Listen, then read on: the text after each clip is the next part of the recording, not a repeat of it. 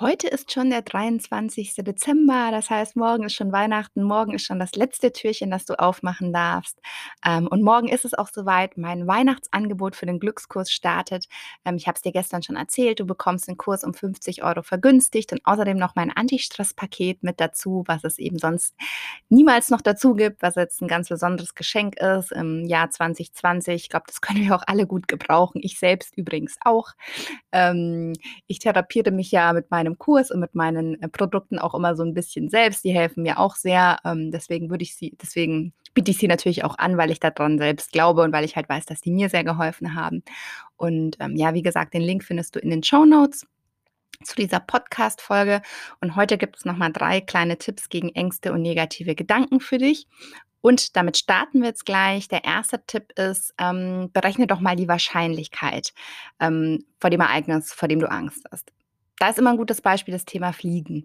Also, mir hat es da sehr geholfen. Ich hatte auch Flugangst, ähm, sehr, sehr lange, dass ich geguckt habe: „Okay, wie wahrscheinlich ist denn jetzt, dass das Flugzeug abstürzt?“ Ja, und das ist natürlich extremst unwahrscheinlich. Und wir haben ja meistens gar keine Angst, Auto zu fahren, ähm, obwohl Autofahren viel gefährlicher ist. Und mir hat es schon geholfen, mich mal da bewusst mit auseinanderzusetzen. Ja, so quasi, wenn ich mich wirklich ins Auto setze ohne Angst, macht es überhaupt keinen Sinn, ins Flugzeug zu steigen und dann Angst zu haben. Und unsere Ängste sind ja oft ganz, ganz unwahrscheinlich. Und ähm, ja, vielleicht kann es dir auch helfen, dass du einfach mal guckst, okay, wie wahrscheinlich ist es eigentlich, dass es eintritt, ähm, vor, vor dem ich Angst habe. Und was ich auch ganz spannend finde, ist immer, es gibt auch so ein Zitat, das irgendwie so lautet, ähm, ich habe mir 100.000 Schreckensszenarien in meinem Leben ausgemalt, von denen keines wirklich eingetreten ist. Und wir versauen uns damit halt eigentlich die Gegenwart, ja.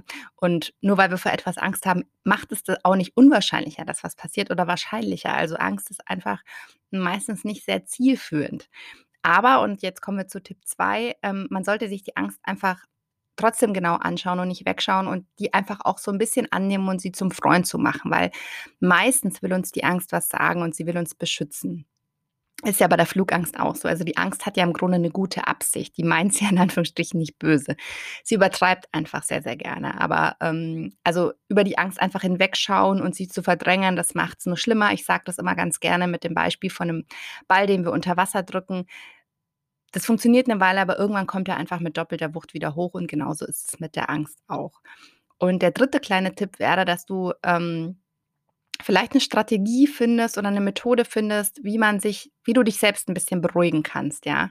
Also diese Grundanspannung ist eben auch ganz, ganz wichtig, ähm, um, um jetzt dir so ein Bild zu geben, wie mit einem Fass, ja, das schon bis oben hin gefüllt ist und dann kommt ein Tropfen und dann läuft einfach dieses Fass über. Und das ist mit Angst auch ganz oft so.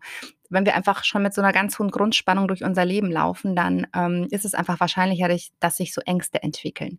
Und vielleicht ähm, merkst du, dass dir Spazierengehen gut tut, ja? Oder vielleicht merkst du, dir tut Yoga gut oder Meditation.